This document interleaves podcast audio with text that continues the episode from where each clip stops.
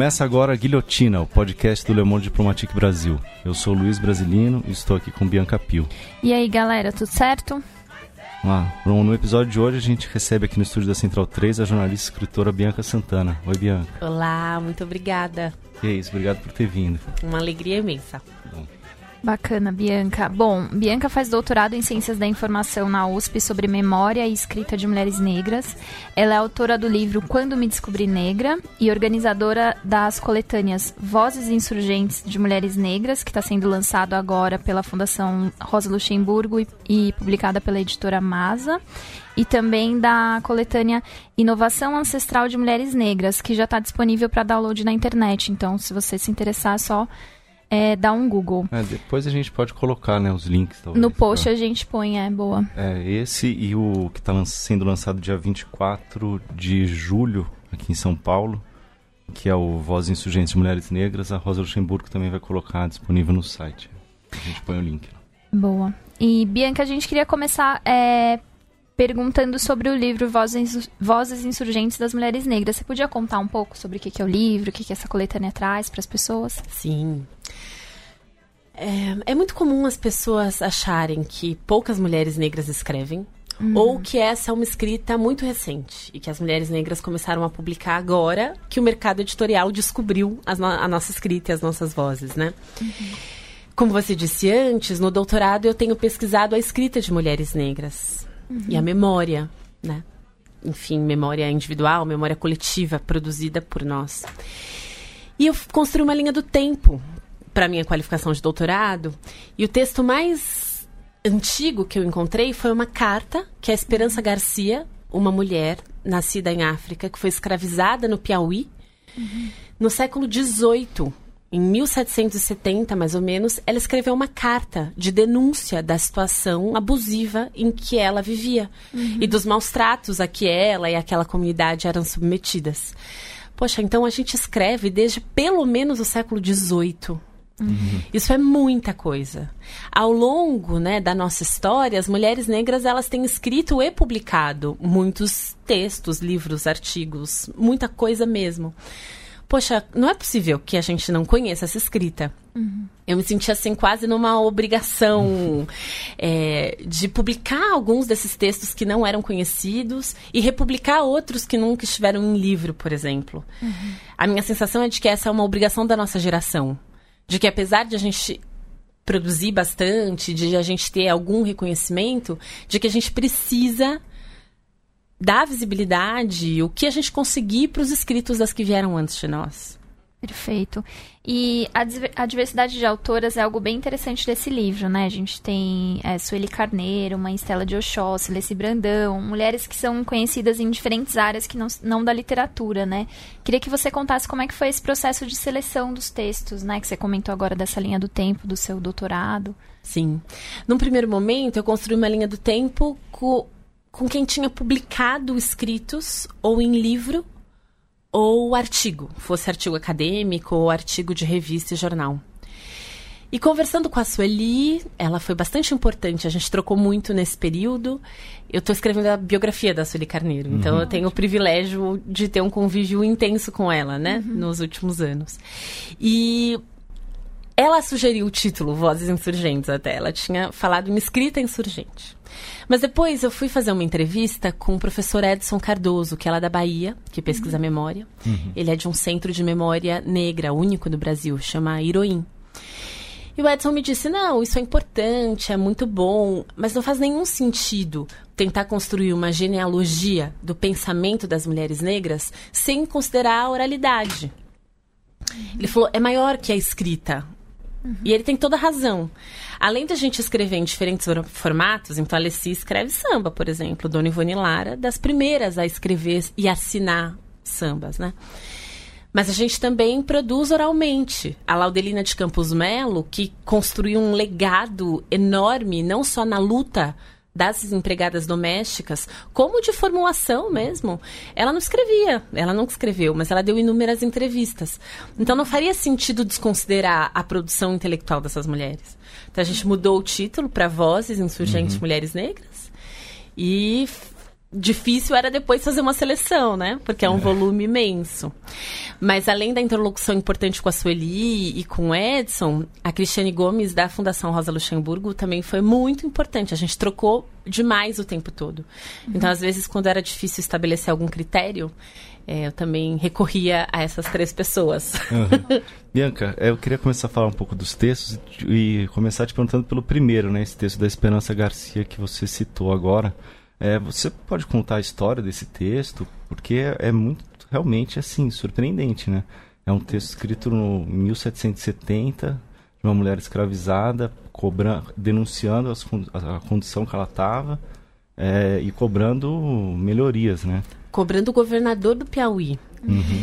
Me surpreende muito a Carta da Esperança, porque o primeiro censo do Brasil é de 1852, mais de 100 anos depois da escrita dessa carta. Nesse período do primeiro censo. 1872. 72, isso, me né? desculpa. Né? Pronto, 100 anos depois. Sim. Errei os 20 anos. É. Mas é isso, o primeiro censo é de 1872. Nesse período, a população brasileira era praticamente analfabeta. Você tinha mais de 80% da população analfabeta. Entre pessoas brancas e negras, né? Dentre a população como um todo. Imagina 100 anos antes, a quantidade de pessoas não alfabetizadas era imensa no Brasil, né? É. E a esperança, ela não só dominava a escrita, a leitura, como ela compreendia a escrita como um instrumento político, um instrumento de denúncia da condição.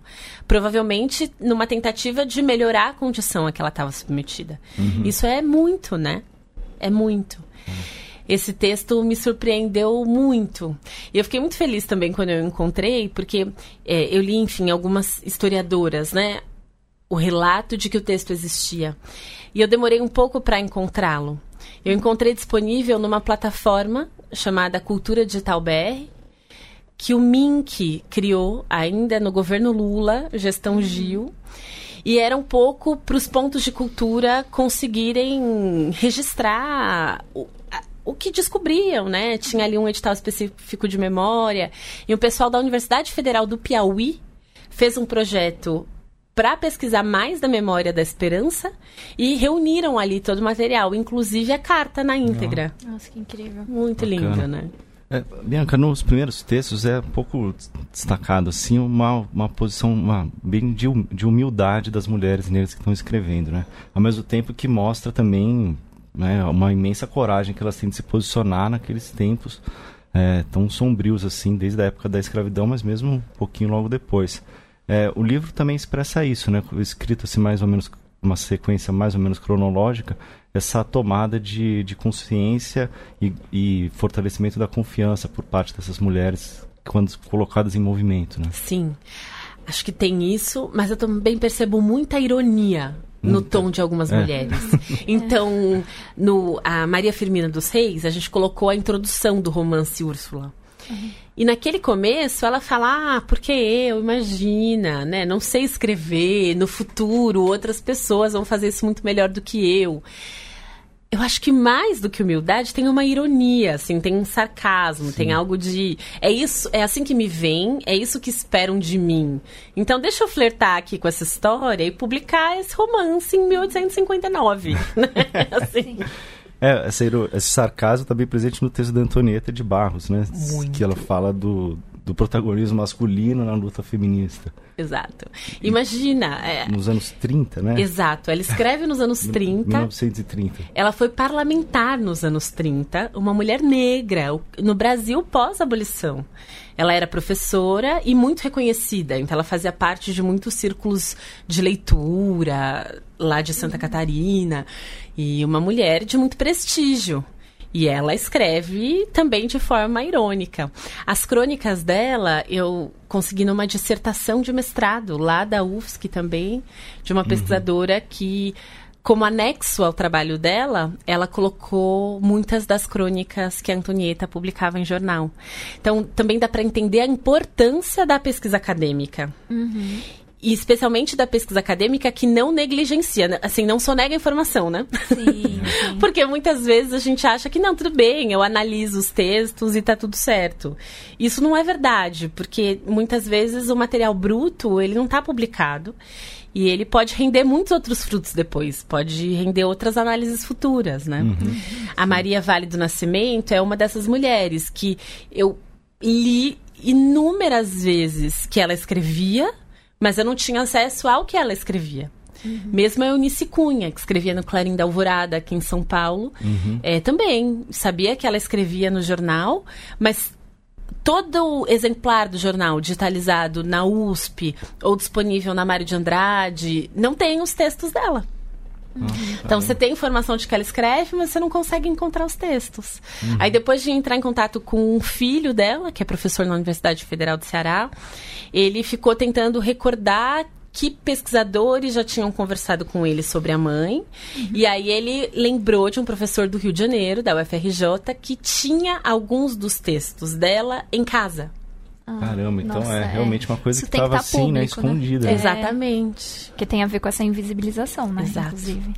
É, só para voltar um pouquinho nessa pergunta que o Luiz falou da Antonieta, que ela fala, né, tem uma certa ironia para criticar o protagonismo masculino na luta feminista, mas esse era um debate bem avançado, né, para 1935, né? Queria que você comentasse um pouco isso também, né? Porque essas mulheres já tinham o feminismo, por mais que não tivesse uma bandeira definida, etc, elas eram feministas que estavam atuando justamente por protagonismo das mulheres, né? Exatamente. Eu gosto muito da Jurema Werneck quando ela diz que o feminismo nos interessa, o feminismo negro também nos interessa. Mas a gente pode fincar os nossos pés um pouco atrás e um pouco em outro lugar, né? Então, de algum jeito, o feminismo negro é um termo que nasce nos Estados Unidos do século XX. Assim como o feminismo também nasce no norte do mundo, no final do século XIX, como resposta ao machismo, como resposta aos, aos homens, né, ao patriarcado. Feminismo negro é uma resposta às mulheres brancas feministas que não se dão conta das questões sociais. Mas a Jurema fala, por mais que isso tudo nos importe, o que é um olhar de nós a partir de nós mesmas? Muitos, muito antes do feminismo, a gente tem a figura da Yalodê. A Yalodê é uma denominação que vale tanto para Oxum, existe a Oxum Yalodê, quanto Nanã Yalodê. Que são orixás, que a gente pode olhar, né? Acho que nessa conversa, até num sentido é, de filosofia mesmo, né? De matriz de pensamento. E é a mulher que exerce poder político.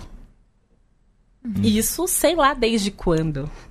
Então, a possibilidade de a mulher exercer poder político, ela existe muito antes do feminismo, quando a gente vai para uma matriz de pensamento africana e afro-brasileira. E eu acho que daí vem os recursos dessas mulheres todas. Porque para elas não está necessariamente colocado que o poder não lhes diz respeito. Pelo contrário, né? Elas exerciam poder desde sempre sobre as suas próprias vidas, sobre as suas comunidades. Então elas brincam com essa história de os homens terem poder e elas não.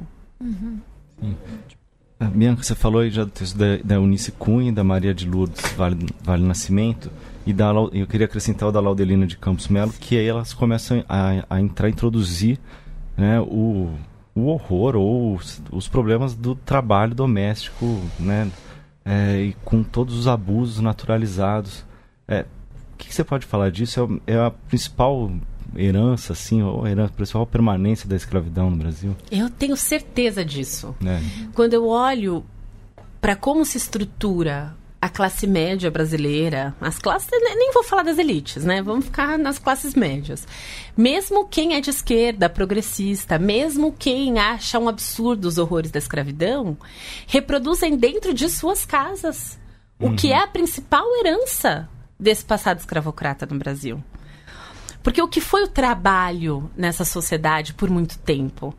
Ele era realizado por seres que não eram humanos e que por isso podiam ser escravizados por outras pessoas.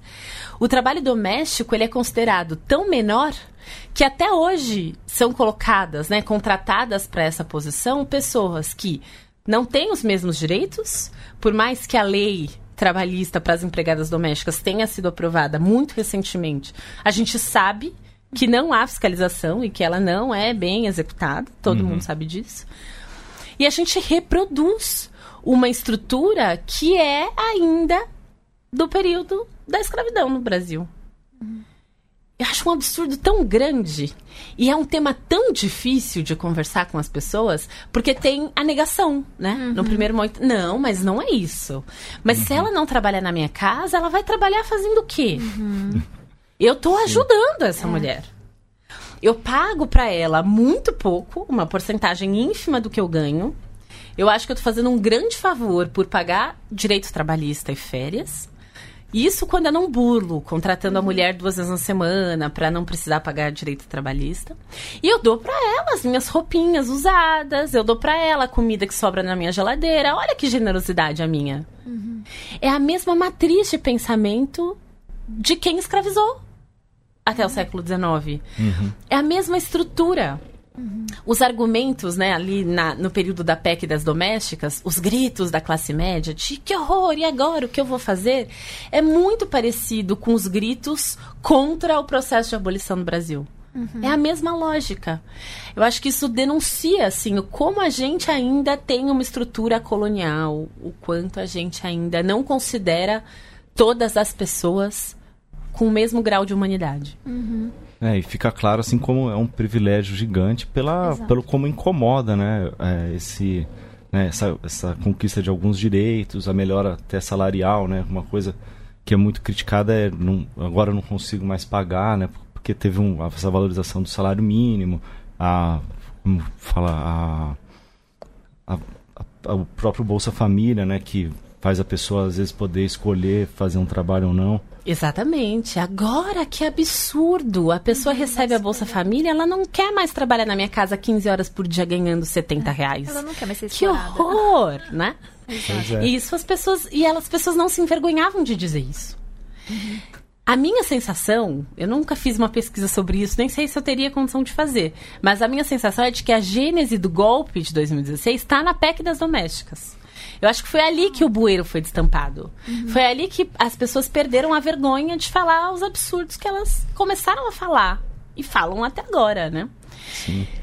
É, Ali- e, e talvez esses privilégios estejam sendo voltando, né? Também com a crise econômica, a queda, o fim da valorização do salário mínimo, etc.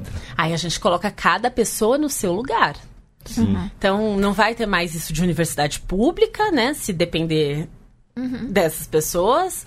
Muito menos cota racial, ca- né? Nem social. Como assim, pobre na universidade? Isso é um absurdo. Os pobres têm que ocupar um determinado lugar, que é o de me servir.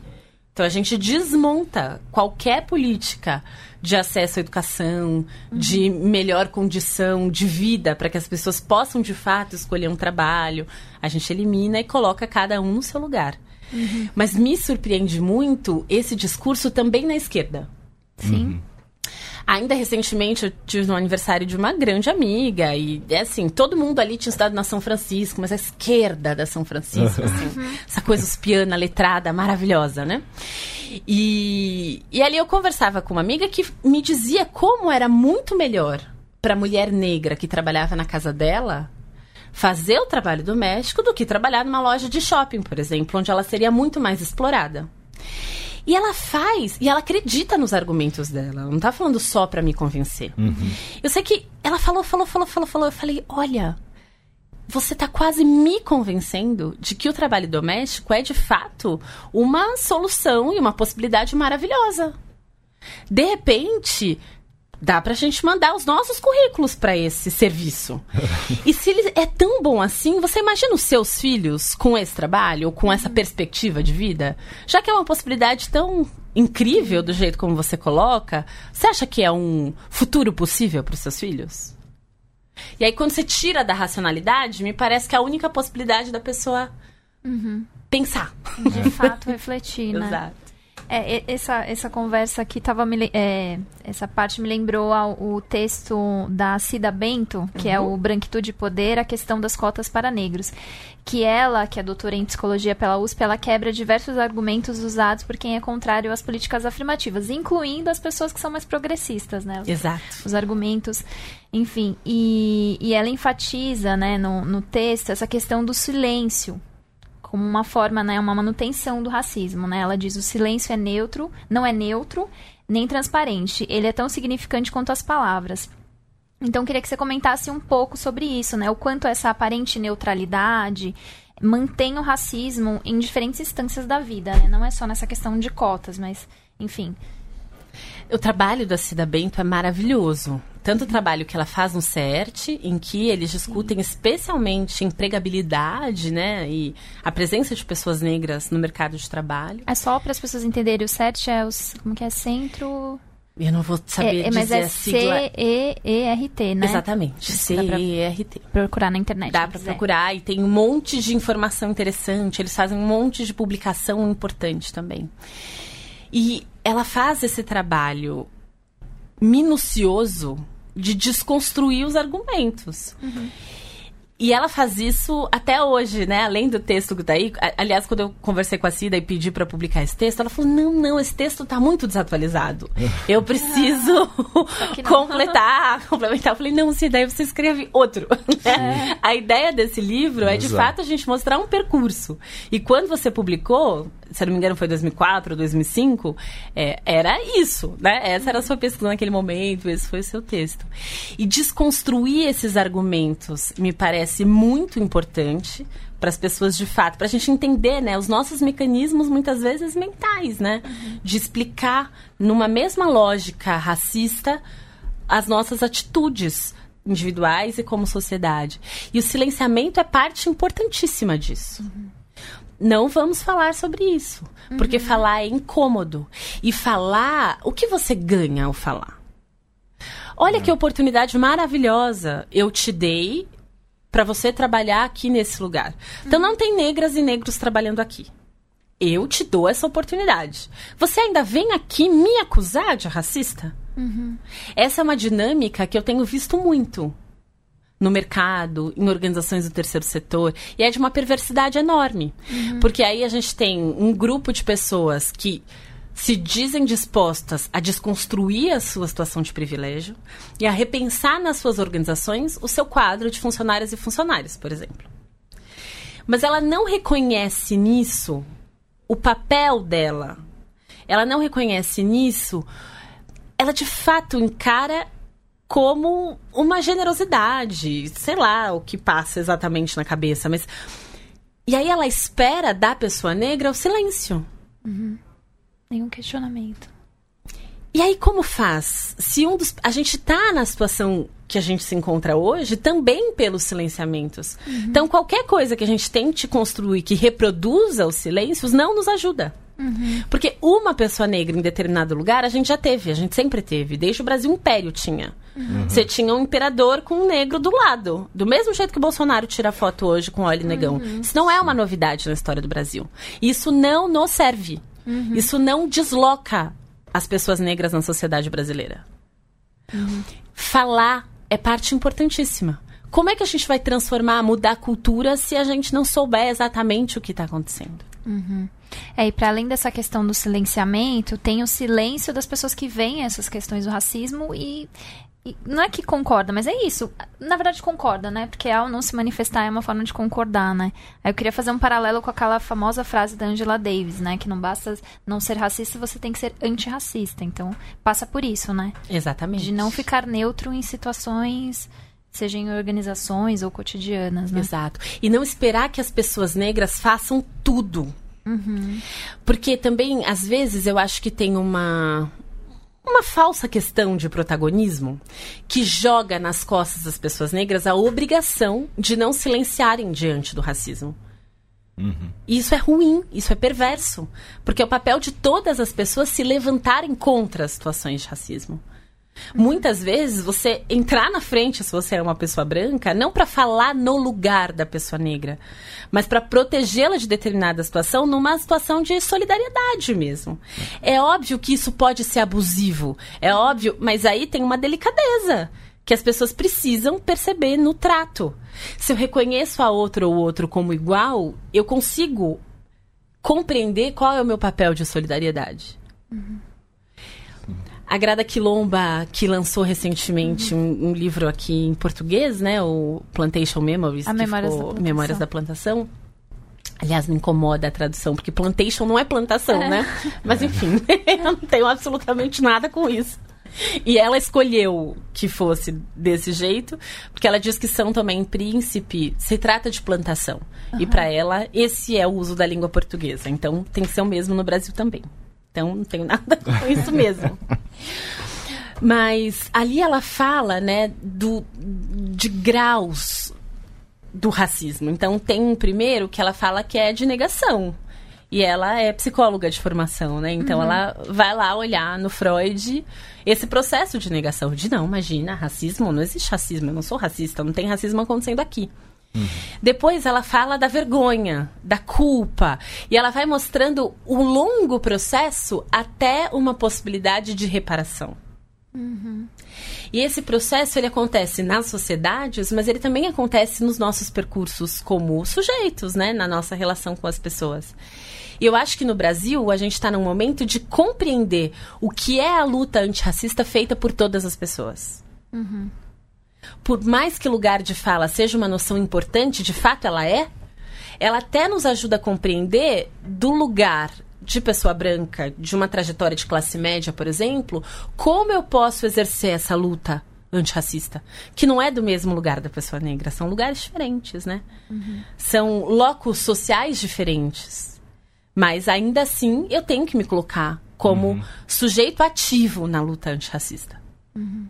É, às vezes essas discussões até do lugar de fala, você falou, acabam colocando o branco ou o homem, né, no meu caso, é, numa posição até de confortável de não se posicionar, né? Não é, precisar, não é meu não, lugar de estou... fala. Estou esperando você se e levantar. A contribuição dele para a luta contra a opressão seria não fazer nada. Né? Exatamente. E é um equívoco. Com certeza. E aí, de verdade, assim, no livro aquele menor da Jamila, que ela fala o que é lugar de fala, ali ela explicita muito essa ideia de loco social. É você agir, falar, pensar a partir do lugar que você ocupa na sociedade. Não significa te eximir da possibilidade de se colocar porque você não é o sujeito que protagoniza aquela luta. Uhum. São coisas muito diferentes. Uhum. Uh, Bianca, eu queria voltar aqui para um texto específico, falar um pouco do, do, dos trechos que você selecionou do livro da, da Carolina Maria de Jesus, uhum. O Quarto de Despejo. É, por que, que você. É, é, um, é um, são trechos que ela fala da luta contra a fome, né? E que ela, ela define como a escravatura atual. Por que, que vocês escolheram esses trechos? Eu, eu usei esses trechos muitas vezes em oficinas de escrita. Porque eu também gosto de pegar o 13 de maio Uhum. Uhum. Porque imagina, em, hoje a gente fala mais frequentemente da falsa abolição uhum. e de que essa não é uma data que nos pertence. A nossa data é o 20 de novembro, é a consciência negra. Em 1960, quando ela publica Quarto de Despejo, essa elaboração ela não está feita uhum. de forma explícita. As pessoas ainda estão ali vangloriando a Princesa Isabel e olhando para o 13 de maio como uma data importante. As pessoas no geral, né? Não pessoas do movimento negro, mas no geral, aquilo ainda era uma data importante. Sim. E a Carolina publica que não. Que enquanto existe fome, enquanto as pessoas continuarem nessa posição subalterna, não tem abolição no Brasil, não tem 13 de maio. Eu não esperava que a fome fosse um tema é, que a gente afirmar a existência da fome e afirmar o absurdo que é a fome ainda fosse uma, uma importância agora em 2019. É, mas até isso a gente precisa dizer que existe fome no Brasil. A gente, por um período, saiu do mapa da fome pelas políticas, né? Especialmente uhum. no governo Lula. A gente voltou para esse lugar a fome ainda existe. Uhum. E, obviamente, as pessoas negras, as pessoas pobres, são as vitimadas por essa situação de fome. Uhum. Não imaginava que esse trecho da Carolina fosse ser atual também é. por isso. Sim, a, a luta para ter o que comer e para dar para os filhos, de pedir, né? É, a, a Carolina Maria de Jesus, eu vi uma outra entrevista tua, que você fala da importância dela também para a tua formação, né? Podia falar um pouco sobre isso, sobre a importância da Carolina Maria de Jesus, né? Ela foi a primeira autora negra que eu li. E ainda sem essa consciência de que eu lia, de que uhum. eu estava lendo uma autora negra. Eu cresci na periferia de São Paulo, na Zona Norte, né? Eu cresci numa Coab chamada Coab Fernão Dias. E eu estudava na escola pública, até uma professora chamar os meus pais e dizer que ela achava que eu tinha ali uma demanda que na escola elas não conseguiam suprir. E essa professora acreditando que uma escola particular podia ser bom para mim.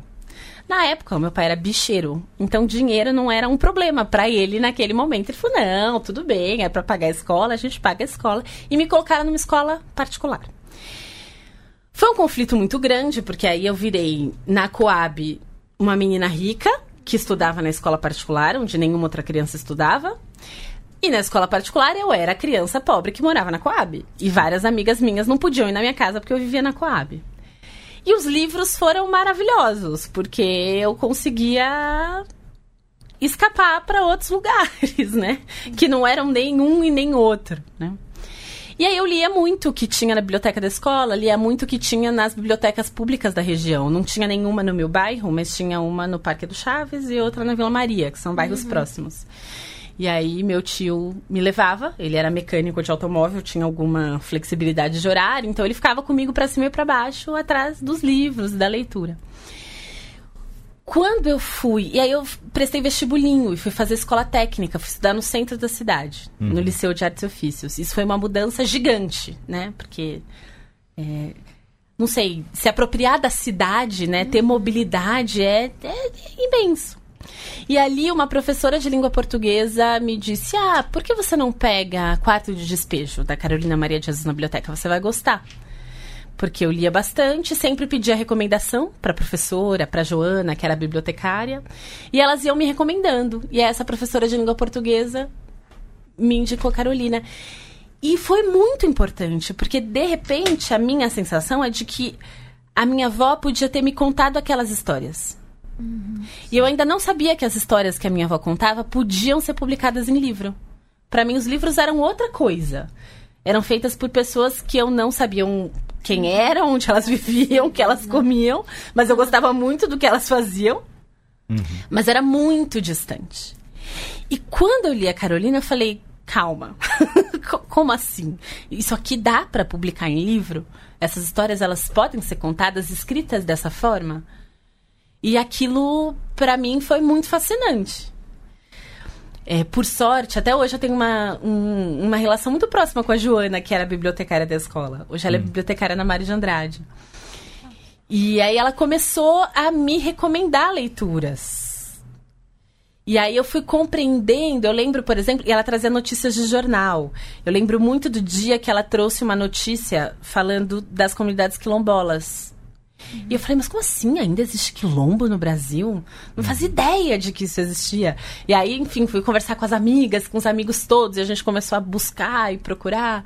Então, ali, isso no ensino médio, né? Mas foi uma. Abriu-se uma possibilidade muito grande para mim ali.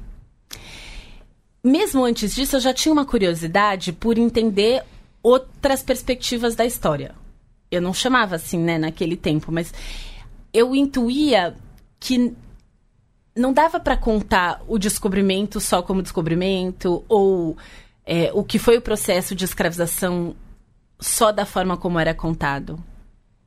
E eu, eu pedia livros que contassem de outro jeito. E muitas vezes as pessoas falavam que não tinha. Não, não tem. O que tem é esse. O que tem é esse. E a minha sensação era: ah, tudo bem, essa pessoa não conhece ainda. Ah, tudo bem, essa pessoa ainda não conhece. É, eu achei que existisse mais do que existe, de fato não existe tanto assim, mas existe. Uhum. Uhum. Sim. É, Bianca, eu queria falar do, de um outro texto que está nessa coletânea, que é A Mulher Negra e o Amor, né, da uhum. Beatriz Nascimento, que é de 1990, né? Ela menciona essa questão do, do quanto os empregos foram destinados para as mulheres negras são sempre empregos de fato que a relação de trabalho evoca a escravidão que a gente estava comentando agora. E ela fala um pouco também que essa desvantagem né, que as mulheres negras é, têm repercute em suas relações com outro sexo, né? Uhum. E aí isso me lembrou um, um, tema que é muito discutido, que é a solidão da mulher negra, né? Que é falado é, mais nos últimos anos. Eu queria que você contasse um pouco se faz sentido essa relação e, e como isso tem sido debatido dentro do feminismo, né? Não, faz todo sentido e a escolha desse texto foi também por isso. Uhum. é, tem um outro texto da Beatriz sobre quilombos que é muito importante. Acho que na lógica da organização do livro faria até mais sentido trazer o texto da Beatriz sobre quilombo, porque é um texto que tem mais da marca autoral dela e ela é mais reconhecida por essa publicação, do que o texto sobre o amor. Por outro lado, esse tema ele existe, ele é importantíssimo hoje, ele não é importante desde hoje. Exato. Muitas vezes as pessoas falam do texto da Bell Hooks sobre o amor e o texto da Beatriz é anterior.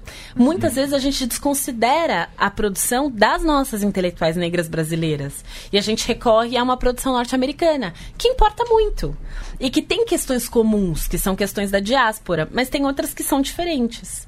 E aí eu percebo, às vezes, nas nossas mulheres mais velhas, algum ressentimento, até com razão, né? Tipo, poxa, mas a gente escreveu isso antes.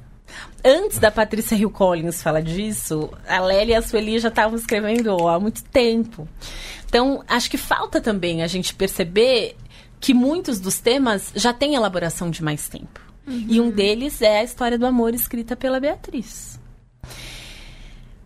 Tem algo na, na, na conversa atual sobre solidão da mulher negra que eu acho que valoriza uma estrutura monogâmica, patriarcal, heteronormativa, que eu acho bem ruim. Acho que a gente não precisa disso e não é isso que a gente quer.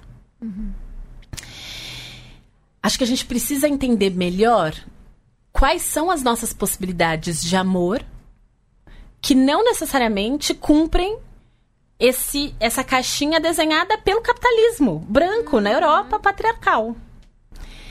E às vezes eu acho que a gente escorrega. E quando a gente faz o debate da solidão da mulher negra, é como se a gente quisesse essa casinha de pai, mãe e filhos que o capitalismo vendeu como a família perfeita, que não existe. Nem para as pessoas brancas, nem para as pessoas negras. Acho, e eu não acho que a Beatriz fale sobre isso também. Ela está falando sobre outra coisa. Ela está falando sobre estabelecer relações que nos reconheçam de forma inteira. Troca de afeto, né? De afeto. É o amor como essa possibilidade de conexão mais profunda entre as pessoas. E que muitas vezes, como as mulheres negras, de novo, né, não ocupam esse lugar de sujeito, como é que eu vou estabelecer essa conexão tão profunda com alguém em, com- em quem eu não reconheço a humanidade? Então eu posso usar o corpo dessa mulher. Porque o corpo dela me atrai, porque também foi construída ali uma, uma visão sobre aquele corpo que me faz desejar, mas como consumo, como servidão. Não como alguém que eu com quem eu estabeleço uma troca de respeito e afeto mais profundo. Isso não tem a ver com, ai, aí não assume a mulher negra, e aí não sai né, de mão dada, e aí não namora, e aí não casa. Não nesse sentido, de novo, da familhinha da margarina. Mas, de fato, da possibilidade de conexão profunda entre as pessoas. E de construir possibilidades de vivência amorosa que tem ali regras próprias daquela relação e que tenha respeito às regras próprias dessa relação e às necessidades dessas mulheres, desses homens, das trocas entre mulheres, entre mulheres e homens. Essa questão da, da violência sexual e tal, é- ela é tratada um pouco pela Lélia Gonzalez, né, no texto Sim. dela. É, o que, que você podia falar um pouco disso, Bianca, sobre né, essa objetificação? Tem a ver com, também com a herança né, da escravidão, Sim. o papel da mucama que ela fala. Exato. É, antes de falar da Lélia, só lembrei de uma coisa, assim, depois que eu falei da Beatriz. A Beatriz foi assassinada. Eu, isso que eu lembrei também. Ela foi assassinada defendendo uma amiga de, de violência doméstica. né? Exatamente. É uma história muito. Nossa, Então, a surreal. Beatriz, que escreveu esse texto sobre o amor, a importância do amor para as mulheres negras, ela é vítima de feminicídio ao defender uma, uma amiga que sofria violência doméstica. É muito, muito forte, né? É muito forte. Sim. não só as mulheres negras são assassinadas né, pelos seus parceiros, como no caso da Beatriz, né, ao defender uma amiga numa situação. E aí, só um- aproveitar que a gente está falando de feminicídio, enquanto o homicídio de mulheres brancas caiu nas últimas décadas, o de mulheres negras aumentou. O que isso nos diz? Tem tanta coisa para a gente investigar a partir disso. Uma das coisas, eu acho que a gente fala pouco, é até a forma como as políticas públicas são estruturadas sem considerar as especificidades dessas mulheres. Então, a Lei Maria da Penha, que é uma lei muito importante e bem premiada internacionalmente, com razão, ela é uma lei que pressupõe que a mulher faça uma denúncia. Uhum. Eu tive na Maré, num debate no ano passado, e uma série de mulheres que moravam ali na favela, elas faziam perguntas. Ah, então vocês esperam o quê? Que a gente vá na delegacia de polícia denunciar a violência que a gente sofre? Pro mesmo policial que entra aqui e mata os nossos filhos? Pro mesmo policial que estupra as mulheres aqui dentro da comunidade? E se o crime aqui do morro souber que eu fui até a delegacia, você acha que isso vai ser tranquilo? Que todo mundo vai achar ok. Então, não é uma possibilidade para as mulheres negras. Não é uma possibilidade para as mulheres pobres. Então, até para a gente é, interromper o feminicídio, a gente precisa compreender o que há de específico na vida dessas mulheres. E também nas relações amorosas, nas relações uhum. com os homens. Desculpa. Não, eu falo muito, eu fico dando volta. Mas Fundamental. A Lélia, você sabe que um dia a Sueli até me corrigiu numa situação pública em que eu trouxe essa imagem que a Lélia traz, né, da mucama e da mulata tipo exportação. Então, dessa mulher negra que é valorizada, o seu corpo é valorizado e por isso ela é violentada. E a Sueli me corrigiu porque ela falou: olha, a Lélia escreveu isso nos anos 80. E eu acho que foi assim mesmo, lá pelos anos 80 e 90. Hoje eu acho que não é nem isso. Uhum. Na perspectiva da Sueli, hoje a mulher negra, ela não é nem mais esse objeto de desejo sexual como foi anteriormente. Até nisso, ela acha que a mulher negra está preterida. Uhum. Acho que é uma leitura que faz sentido, por mais que a gente não deseje também claro. ser objeto, né? Claro. Mas acho que é, faço de fato uma meia-culpa. Acho que a Sueli tem razão. Acho que mudou. Quando a Lélia escreveu, era isso. Hoje talvez não seja nem isso mais. Uhum. Mas quando a Lélia escreve, ela fala disso, né? Dessa mulher negra que tá dentro da casa, muitas vezes, mesmo no Brasil é, antes da abolição, né, quando existia escravidão, ou mesmo no Brasil mais recente, com a empregada doméstica dentro de casa, toda ela à disposição. Seja uhum. para a iniciação sexual dos meninos, seja para o desejo do homem branco patrão ou senhor, para aquilo que ele não pode realizar com a mulher branca, frágil, que tem que ser protegida, que é pura essa mulher tem outro lugar, o lugar da fantasia, do desejo, eu posso exercer com essa outra mulher. Uhum. E a Lélia coloca como isso constrói estereótipos sobre a mulher negra que determina os lugares que a gente pode ocupar nessa sociedade. Então a gente aceita a ascensão social de uma mulher negra se ela ocupar esse outro lugar de mulata exportação. Uhum. Aí tudo bem, essa função a gente aceita. Essa função faz sentido. E lembro com isso do texto da Elisa Lucinda, porque ela escreve sobre a mulata, né? E a Elisa Lucinda, essa mulher muito bonita e muito vista como mulata exportação. E ela ainda né, escreve sobre isso e fala às vezes, ela ainda tem os olhos verdes. Então imagina, né, nas fantasias dos estereótipos todos, ela preenche, né, uhum. muitas dessas fantasias. E quantas vezes ela é reconhecida de fato como autora, como escritora? Quantos livros a Elisa Lucinda tem publicado? Mas esse lugar não necessariamente pertence a ela. Uhum. O lugar que pertence a ela é o da mulata que é global, né? Sim. Uhum. Esse lugar, tudo bem. Sim. Só te falar, desculpa, vocês me interrompam. Ah. Mas eu gosto muito da, da introdução do texto da Lélia, que é quase uma epígrafe gigantesca, que ela conta uma historinha, né? Sim. Da neguinha atrevida que chega e acaba com a festa dos brancos. É uma provocação muito maravilhosa, né? Uhum. Porque ela conta ali que estava acontecendo uma festa dos brancos publicando um livro muito bacana sobre as pessoas negras. E esses brancos eram tão legais que eles até chamaram a gente pra festa. Só que na mesa não cabia todo mundo, então a gente ficou um pouquinho para trás. E ela vai, vai brincando com essa história até uma neguinha atrevida falar que aquilo era um absurdo e acabar com a festa e terminar em confusão. Uhum. E ela provoca: Mas de quem é a culpa? É óbvio que é da neguinha atrevida. Isso é tão atual. Sim, sim. É muito atual. Dialoga um pouco aquilo que a gente dizia antes, que Poxa, eu, eu fui lá te chamar para você ocupar esse posto que eu reservei para você. Poxa, é, uma vez eu ouvi de uma pessoa que queria me contratar para um trabalho.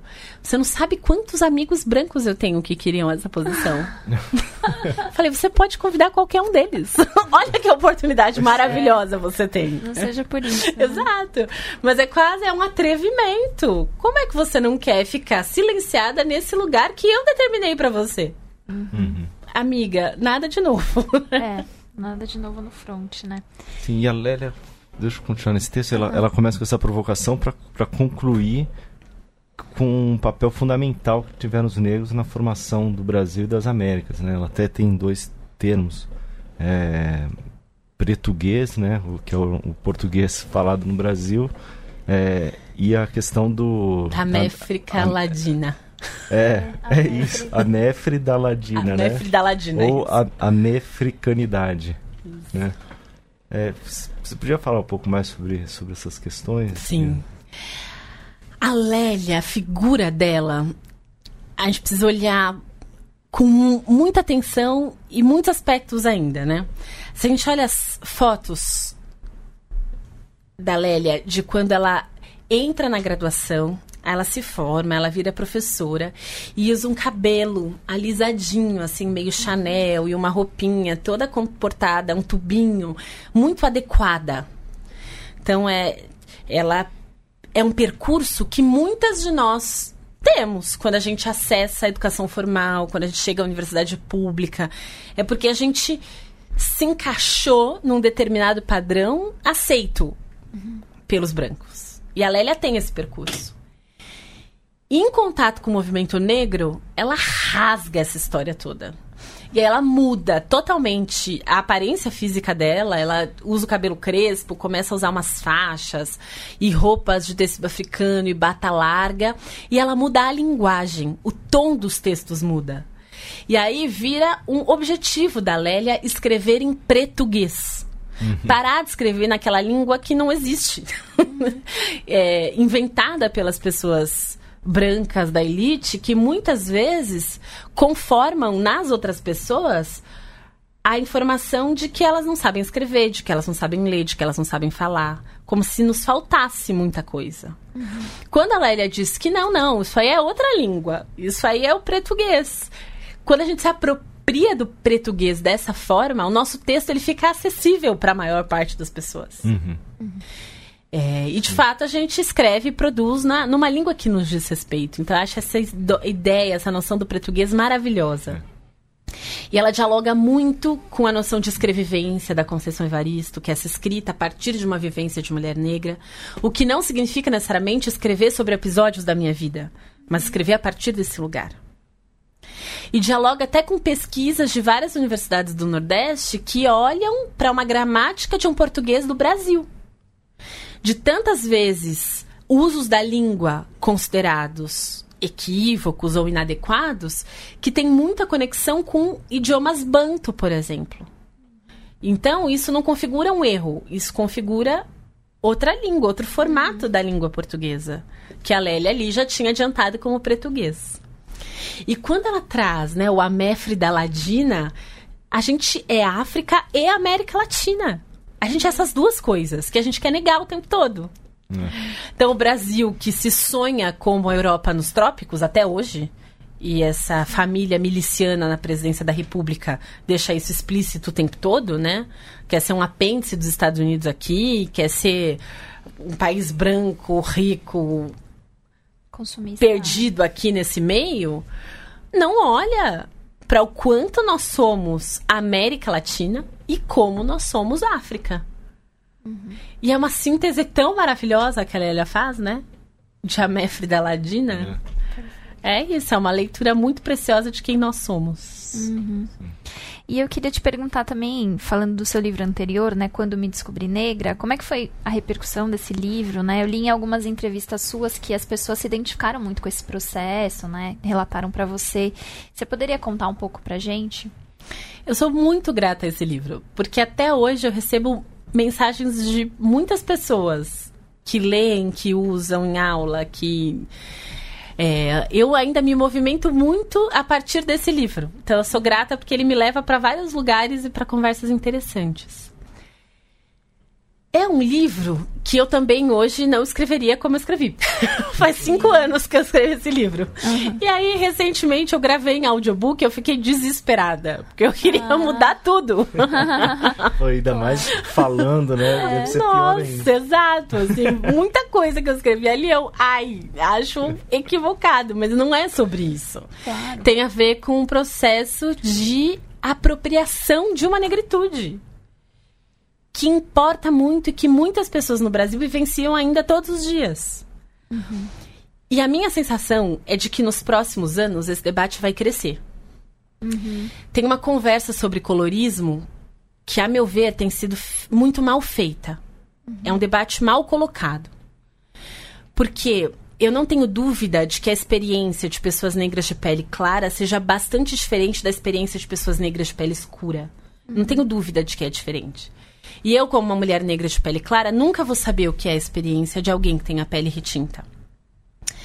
Mas, quando a gente olha para todos os indicadores sociais, a gente vê uma distância grande das pessoas brancas para as pardas e pretas. Uhum.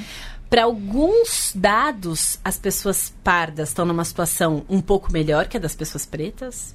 Em outros dados, as pessoas pretas estão numa situação um pouco melhor do que das pessoas pardas. Só que a gente está sempre perto. Uhum. A gente não pode, quando a gente faz o debate do colorismo, correr o risco de aproximar as pessoas negras de pele clara das pessoas brancas, porque é mentira.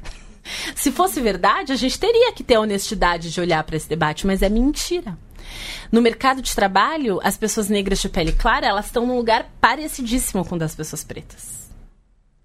Quando a gente vai no IML ver os meninos assassinados, eles são meninos negros de pele clara. Então, a gente não pode fazer bobagem. Que o movimento negro demorou muito tempo para conquistar do Estado brasileiro o reconhecimento de pretos e pardos como negros. Uhum. Isso foi uma construção de muito tempo e, e muito acertada e muito bem feita. A gente só tem política de ação afirmativa porque essa construção foi feita. Uhum. A gente não pode ser negligente com uhum. essa construção. E eu acho que nos próximos anos, a gente, esse debate ele vai se acirrar. Não é à toa que o Bolsonaro coloca do lado dele um homem negro de pele escura retinta. Não é à toa que começam uns vídeos de direita falando de pessoas negras de pele clara como se elas não fossem negras. A pergunta que eu sempre faço é: a quem interessa de construir, desconstruir as pessoas de pele clara como negras? A quem interessa? Uhum. E aí, de novo, eu fico grata por esse livro. Porque eu não pensava, não sabia de nada disso lá atrás, quando eu escrevi, quando eu publiquei. Tinha muito a ver com o processo pessoal mesmo, muito íntimo até. Eu publiquei textos íntimos naquele livro. Mas eu fico muito feliz por perceber o quanto outras pessoas lerem algo que é tão íntimo também diz respeito a elas. N não é individual. Uhum. O racismo é um processo coletivo e a experiência de vivenciar o racismo também é. E esse livro me prova isso todos os dias. Se então é um problema coletivo e não um problema individual, é óbvio que qualquer resposta a esse problema é também coletiva. Uhum. Não tem resposta individual contra o racismo. Ou a gente trava essa luta coletivamente, ou não tem resposta individual para problema coletivo. Uhum. Falando um pouco da Flip desse ano, né? A gente, dos cinco autores mais vendido, é, vendidos, quatro são negros, né? Sendo duas mulheres, né? E um indígena, não é isso? E um indígena, é o quinto, é o Ailton Krenak. É, é, maravilhoso. É, não, perfeito. é. E eu é, queria que você comentasse um pouco, né, desse espaço que a mulher negra tem conseguido no mercado editorial brasileiro, por mais que essas autoras que são as mais vendidas não sejam necessariamente brasileiras, mas no geral a gente vê que tem tido mais espaço, né? Queria que você comentasse um pouco. Me dá muita alegria e muita raiva ao mesmo tempo. Porque a Conceição Evaristo escre- Sim. começou a escrever nos anos 80 e foi publicada pela primeira vez em 2006. E não foi por uma grande editora. Então, a parte da raiva é de que essas grandes editoras que têm objetivo comercial e que muitas vezes têm uma política neoliberal e que focam só o lucro, e é isso aí, a empresa podia ser salsicha, mas é livro. E o livro que vende hoje é de mulher preta, então a gente vai publicar. Então, me dá muita raiva pensar que a nossa escrita vira produto para essa gente. Que nem o feminismo Muita raiva. também, né? Exato. Tudo é mercado, né? tudo é produto e tal. Mas aí a gente isola um pouco a parte da raiva e fica com a parte de que essas vendas disseminam a nossa escrita. De que as nossas vozes, tantas vezes silenciadas, elas passam a ser ouvidas por muito mais pessoas. E aí é maravilhoso. Então é ambíguo, me provoca sentimentos ambíguos. Mas eu acho que a gente tem que focar no que há de bom nisso. E ir buscando as brechas possíveis. Então, assim, meu primeiro livro eu publiquei por uma editora que não é uma editora comercial, mas é uma editora que tinha alguma estrutura e que me permitiu condições de chegar, sei lá, acho que está na nona ou na décima reimpressão do livro, em condições bastante confortáveis para mim, e eu fico grata e feliz por isso. Mas os dois livros seguintes, um foi com a Oralituras, que é uma editora de mulher negra muito pequena, e esse da Fundação Rosa Luxemburgo, junto com a Masa, que é a primeira editora de mulher negra no Brasil. A Maria Mazarello, ela criou a Masa em 78. E ela foi a primeira a publicar a Conceição Evaristo. Ela foi a primeira a publicar a Cidinha da Silva. Então, ela não só é uma editora negra, como ela cumpriu um papel importantíssimo de publicar essas autoras quando as editoras comerciais não nos viam. É, e hoje eu tenho um contrato com uma editora grande para o meu próximo livro, que é a biografia da Sueli. E então, acho que estratégico, porque chega a mais lugares, porque tem outros confortos, porque importa. Mas nesse caso, por exemplo, né, do Vozes Insur- Insurgentes de Mulheres Negras, era um livro que eu já tinha feito parte importante da pesquisa no meu doutorado, que eu faço na universidade pública, com dinheiro público, e que tem a Fundação Rosa Luxemburgo colocando a sua estrutura, que tem a ver com cooperação internacional, é dinheiro alemão, a serviço dessa publicação. Não faria sentido publicar com uma editora comercial grande, se a gente tem a possibilidade de publicar com uma editora de mulher negra que passa todos os perrengues que a gente conhece para publicar livros no Brasil. E eu tive com a Masa pela última vez no Festival Literário de Iguape. E ela ainda falou assim: Mas menina, hoje você conseguiria publicar esse livro com qualquer editora grande. Me surpreendeu muito vocês quererem publicar com a gente. Mas Masa, é, o objetivo. É. Se não for isso, vai ser pra quê então? É, eu gosto muito do Alan da Rosa quando ele nos provoca, assim. Ele é um escritor de que eu gosto muito. E ele fala assim: é maravilhoso a gente escrever e publicar, mas os meios de produção ainda não são nossos. A coisa vai ser um pouco diferente quando essas editoras mais vendidas, porque não são só autoras mais vendidas, né? Quando essas escritoras mais vendidas forem de propriedade de pessoas negras. Eu sou anticapitalista, mas enquanto alguém for dono, eu quero saber quem é o dono. E a- essas mulheres negras não são ainda as que mais lucram por serem as mais vendidas. Mas é muito importante que elas sejam as mais vendidas. Sim. E acho que pra finalizar, a última pergunta é sobre a biografia da Sueli Carneiro. Qual que é a previsão de lançamento? Como é que tá esse processo? Só pra... É, é 2020, começo de 2020. Não tenho a data exata, mas provavelmente fevereiro ou março. Eu tô ali finalizando o texto e como é difícil acabar um livro. é, sempre é difícil acabar um livro, mas um livro que, eu reconheço como tão importante, né? É, é ainda mais difícil de acabar. Não sei, acho que eu tô com medo de colocar no mundo, mas faz parte, né?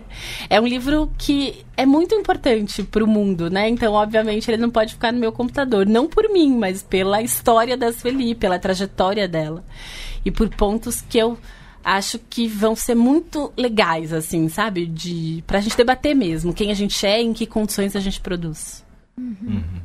A Sueli, ela resistia muito à possibilidade de escrever um livro sobre a vida dela e depois sobre alguém escrever sobre a vida dela. Porque ela fala, minha vida não é tão interessante assim. Não tem nada que, que, que vale a pena ser publicado num livro. E além da mentira que tem nisso, né? Acho que ela demorou também pra dizer uma coisa, que eu acho que foi o argumento que ela deu para ela mesma para se convencer. Se eu puder compartilhar repertório de estratégias de luta, esse livro importa. E aí, sempre que eu perguntava para ela sobre a vida dela, ela falava: Não, isso importa menos. Eu, mas, Sueli, para as pessoas conhecerem as estratégias de luta, elas precisam saber de uma história ou outra da sua vida. Senão elas não vão ler a luta. Ela, não, tudo bem. Então, entre uma luta e outra, pode pôr uma trepadinha. Perfeito. Demais. Tudo bem. Valeu, Bianca. Obrigadíssima Ah, eu pela que presença, agradeço. pela oportunidade de falar dessas histórias aí também. Acho que foi pra gente né, uma honra. Nossa, assim. fundamental, super importante. A honra minha, Alegria. muito obrigada pelo convite. Eu estou de fato muito feliz e muito grata. Esse livro, de fato, ele leva o meu nome da capa, mas além dele ser de todas essas 24 autoras sensacionais, ele também é muito da Masa e ele é muito da Fundação Rosa Luxemburgo. Então ele foi de fato construído a muitas mãos e eu agradeço também a vocês por ajudarem a disseminar esses escritos. Ah, legal. Valeu. Perfeito. É, é, e a gente ainda deixou de falar de várias autoras, né? Exato, gente. Confira, o livro vai estar disponível. É, fiquem, fiquem atentos, vai, vai ser disponível em PDF na internet, então vale a pena conferir, né? Isso aí. Bom, estamos chegando ao final de mais um Guilhotina. É, siga acompanhando o Le Monde Diplomatique Brasil. Assine o nosso jornal. É, e também faça doação na nossa campanha no Catarse, que é Diplomatique, é catarse barra, não, catarse.me barra Diplomatique, que a gente tem é, umas opções de doação, a partir de 10 reais você consegue ajudar o jornal e ganha ingresso de cinema para quem mora em São Paulo, enfim, tem vários prêmios lá. Muito bem. Nosso e-mail é guilhotina.diplomatique.org.br. Falou até semana que vem. Valeu, gente!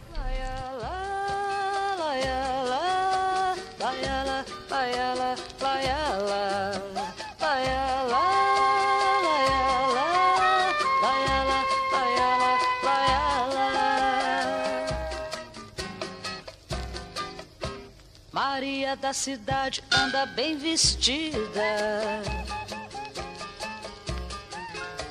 Maria do subúrbio não sabe de moda. Maria da cidade vive a boa vida. Maria do subúrbio faz da vida roda. Maria da cidade tem boa empregada. Maria do subúrbio tem que se empregar. Lavando, cozinhando e arrumando a mesa. Os dinheiro da despesa tem que se poupar. Laia,